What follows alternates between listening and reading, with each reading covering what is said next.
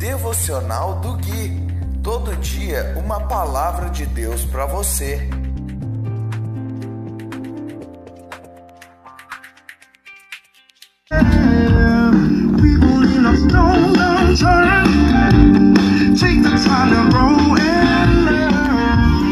Dia 25 de agosto de 2021, devocional de número 220.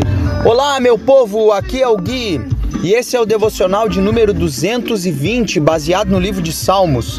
Hoje nós vamos ler o capítulo 86, do versículo 1 até o versículo 6, e diz assim a doce palavra de Deus: Inclina-te, Senhor, e ouve minha oração. Responde-me, pois estou aflito e necessitado. Protege-me, pois sou fiel a ti. Salva-me, pois sou teu servo e em ti confio. Tu és meu Deus. Tem misericórdia de mim, ó Senhor, pois clamo a ti sem parar. Alegra-me, Senhor, pois a ti me entrego. Ó Senhor, tu és tão bom, tão pronto a perdoar, tão cheio de amor por todos que te buscam. Ouve minha oração, Senhor, e atende a meu clamor. Queridos, no versículo 2, o salmista diz duas coisas muito importantes a respeito dele mesmo. Ele fala: Sou fiel a ti e sou o teu servo. Duas coisas que nós precisamos observar em nossas vidas, se também estamos sendo fiéis ao Senhor e se estamos servindo ao Senhor. No versículo 3, ele nos ensina algo sobre perseverar em oração. O apóstolo Paulo, ele vai falar no Novo Testamento: orai sem cessar, perseverando.